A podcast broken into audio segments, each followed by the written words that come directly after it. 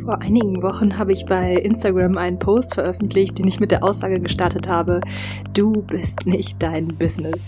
Und in diesem Post habe ich davon erzählt, dass es uns selbstständigen Coachinnen und Beraterinnen schon mal passieren kann, dass die Grenze zwischen uns und unserem Business irgendwie verschwimmt und dass wir schlussendlich denken, wir wären unser Business. Und ja, in dem Post habe ich mich dafür stark gemacht, diese Trennung zwischen uns und unserem Business mehr zu denken.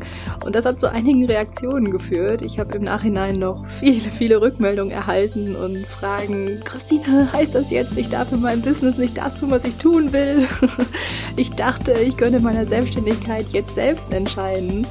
Und ja, das hat für ordentlich Gesprächsstoff gesorgt und ich dachte mir, diesen Gesprächsstoff möchte ich heute mal mit dir vertiefen, mit dir hier in diese Folge hineinholen. Und ich mag ihn auch so gerne aus aktuellem Anlass auch mit dir teilen, denn gerade jetzt im Rahmen der Corona-Krise fallen gerade für manche selbstständigen Coaches und Berater auch Aufträge weg oder sie werden in neue Formate übertragen. Manche von uns denken sich jetzt vielleicht, wie sie die Zeit nutzen wollen, wie es weitergehen soll und in welche Formate sie möglicherweise auch investieren wollen.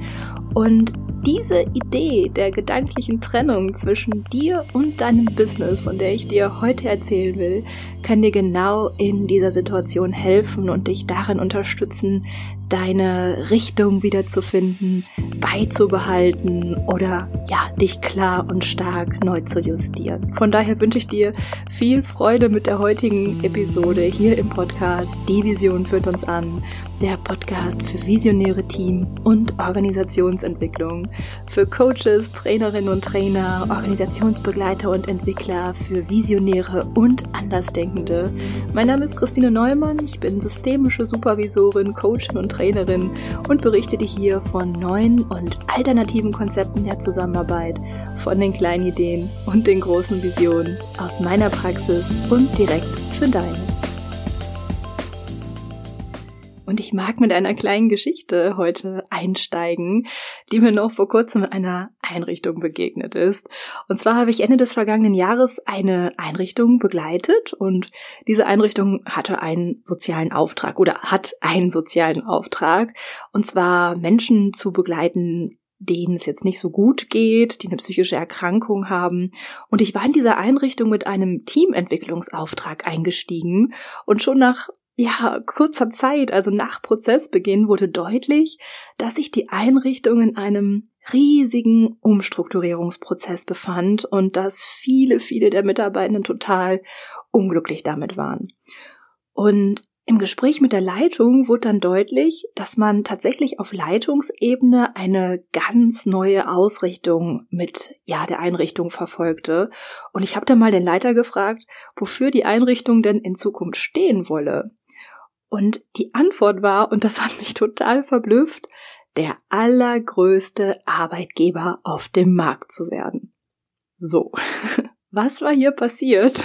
Folgendes war hier passiert.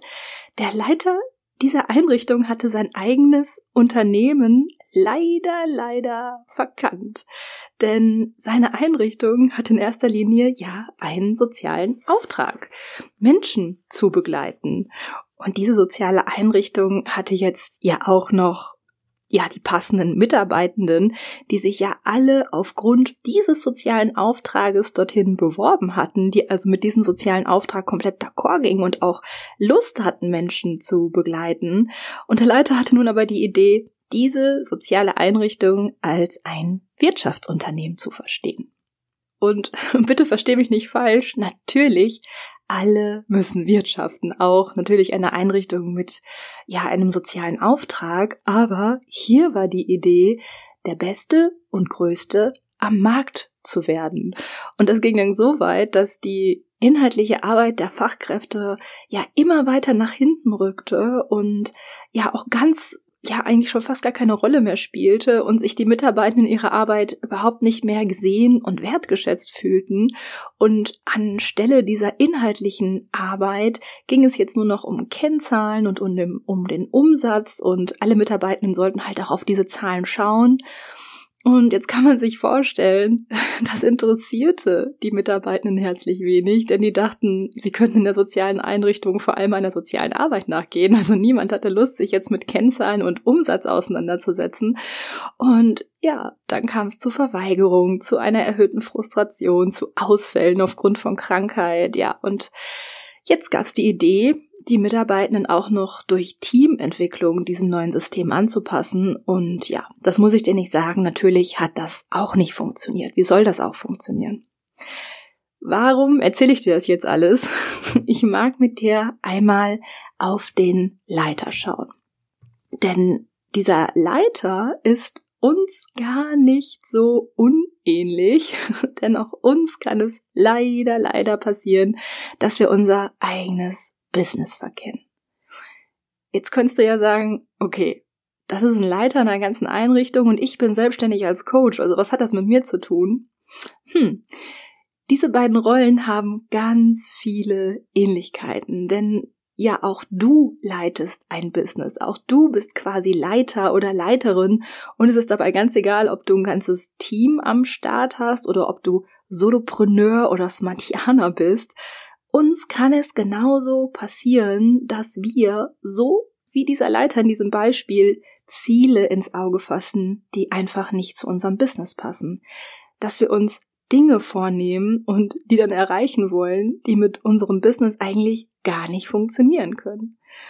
Denn was der Leiter leider vergessen hat und was wir auch selbst gerne mal vergessen können, ich selbst zähle mich natürlich auch dazu, ist, dass eine Einrichtung, ein Unternehmen und ja, auch dein Business eine eigene Richtung verfolgt, also für etwas einsteht. Es hat ein eigenes Wofür.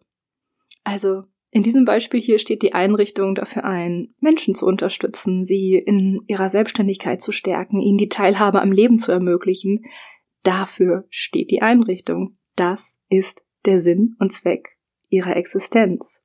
Und ja, auch dein Business, das du als Coach, Beraterin oder Trainerin betreibst, hat diesen eigenen Sinn und Zweck. Es steht ebenso für etwas ein. Also es hat Angebote für Menschen im besten Fall. Es hat ein eigenes Wofür. Und wir können noch so große und tolle Ziele ins Auge fassen. Wenn diese Ziele nicht mit dem Sinn und Zweck des Unternehmens einhergehen, dann geraten wir in einen Konflikt in einen Konflikt mit unserem eigenen Business, mit unserem eigenen Unternehmen. Wenn ich diese Trennung also nicht denke, dann kann es leicht passieren, dass ich denke, ich sei das Business und dann denke ich, all meine Ziele sind automatisch die Ziele meines Business.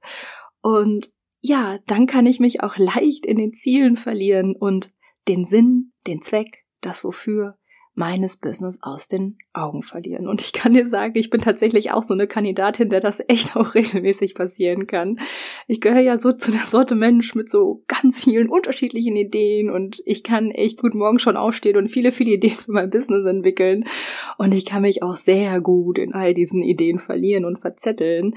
Also ich denke da manchmal, so, ich sollte jetzt mal noch einen Online-Kurs auf die Beine stellen und ich sollte jetzt mal in dieser einen Zeitschrift noch einen Artikel veröffentlichen und überhaupt ist es ja auch total wichtig für uns Coaches, dass wir heute alle ein eigenes Buch haben, also sollte ich jetzt auch noch ein Buch schreiben und Pinterest brauche ich ja auch unbedingt noch und so weiter und so weiter. Also hier mal so einen kleinen Einblick in meinem Kopf. und äh, ja, jetzt wenn wir einmal darauf schauen, wofür kann es denn hilfreich sein, diese gedankliche Trennung dann zu vollziehen? Also wofür ist es wichtig? Was ist sozusagen das Gute daran, wenn wir uns ja gedanklich von unserem Business trennen? Wenn wir davon ausgehen, dass das Business eigenständig ist, dass es also ein eigenes Wofür hat, dass es einen eigenen Sinn und Zweck hat, dann haben wir mit dieser Idee die wunder, wunderbare Chance, unsere ganz eigenen Ziele zu überprüfen. Und zwar dahingehend zu überprüfen, ob sie nun, ja, unserem Business überhaupt dienlich sind. Also ich kann mich dann zum Beispiel fragen, braucht mein Business gerade diesen Online-Kurs? Also braucht mein Business gerade das Buch oder braucht es diesen einen neuen Artikel? Und durch diese Überprüfung schaffen wir uns eine, ja, richtig gute Form der Selektion. Denn nicht alles, was wir gerade wollen, ist dem Business dienlich. Nicht all unsere Ziele sind deckungsgleich mit den Zielen und dem Sinn und Zweck unseres Business. So, jetzt möchte ich an dieser Stelle aber noch auf eine Frage zurückkommen, die ja auch durch den Instagram-Post gestellt wurde. Darf ich jetzt in meinem eigenen Business nicht machen, was ich will? Oh, diese Frage kann ich so gut nachvollziehen. Jetzt hat man sich schon selbstständig gemacht und muss vielleicht nicht mehr das tun, was der Chef oder die Chefin sagt und jetzt das. Hm. Also ganz so strikt sehe ich das selber nicht. Ich denke, ähm, dass uns die Selbstständigkeit unglaublich viele Freiheiten und Möglichkeiten liefert. Also wir haben die beste Chance, unsere eigene Expertise an den richtigen Stellen zum Beispiel einzusetzen und unser eigenes Potenzial zu heben und auch auszuleben. Und ich finde, also genau das sollte Selbstständigkeit ja auch sein, ne? Keine Frage. Worum es mir bei dieser gedanklichen Trennung geht, ist diese totale Verzettelung aber zu vermeiden, denn das kann uns in der Selbstständigkeit ja aufgrund all unserer Freiheiten tatsächlich auch passieren, dass wir alles auf einmal wollen und uns ja dann verzetteln. Die gedankliche Trennung zwischen uns und unserem Business hilft uns also dabei, Prioritäten zu setzen. Also immer wieder zu überprüfen, was braucht das Business jetzt? Was braucht es möglicherweise auch erst später? Also ich meine nicht, dass es nicht eine gute Idee sein kann, verschiedene Formate auszuprobieren und vielleicht ein Buch zu schreiben oder, weiß ich nicht, Pinterest anzulegen oder den Online-Kurs zu machen. Es ist eher die Frage, ob das der richtige Zeitpunkt gerade ist. Also diese Überprüfung nach richtigen und guten Zeitpunkten bietet dir auch diese gedankliche Trennung. Und dann gibt's tatsächlich noch eine zweite Chance, die in dieser Trennung steckt, denn wir können damit tatsächlich auch überprüfen, ob wir eher egoistischen Zielen folgen. Also zum Beispiel Zielen, die nicht dem Sinn unseres Business, sondern unserem eigenen Ego entspringen. Und das passiert natürlich auch recht häufig. Das passiert auch mir, das passiert allen von uns. Und wir haben die Chance zu gucken und zu überprüfen, ob diese Ziele tatsächlich jetzt mit unserem Ego in Verbindung hängen oder ob sie ja dem Sinn unseres Business entspringen. Also zum Beispiel können wir uns fragen, ob wir mit dem Buch einfach nur Ruhm und Bewunderung wollen.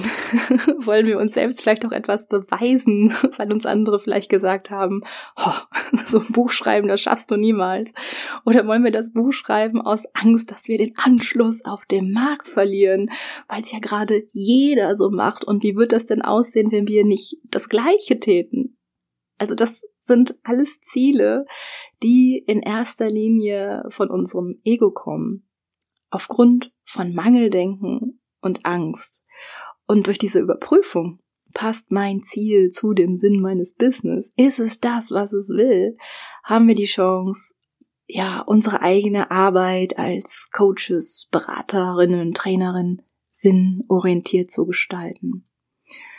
Und damit kommen wir auch zur nächsten Frage, die mich zu dem Post erreicht hat. Hast du eine Übung dafür?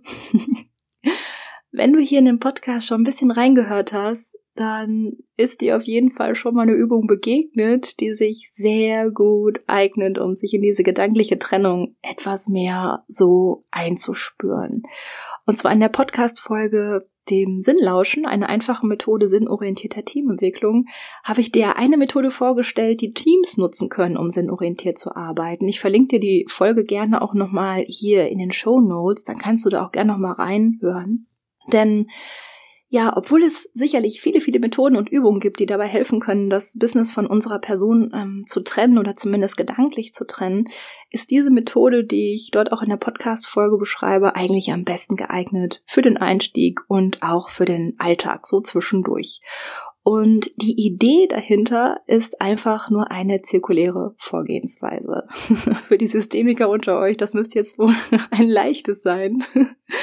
Bei dieser Übung geht es eigentlich nur darum, in die Perspektive unseres Business zu schlüpfen und seinen Blick auf die Welt einmal wahrzunehmen. Und wenn du dich jetzt fragst, wie das gehen soll, es gibt einen ganz simplen Trick, wirklich, wirklich ganz, ganz simpel. Ist es zum Beispiel, ja, regelmäßig Ich-Botschaften aus der Sicht des Business zu formulieren. Einfach nur Ich-Botschaften. also, wenn dein Business sprechen könnte, was würde es sagen? Was würde es dir sagen wollen? Was würde es sagen, in welche Richtung es sich bewegen möchte und wofür es steht, was sein eigener Auftrag ist und was es in die Welt geben möchte?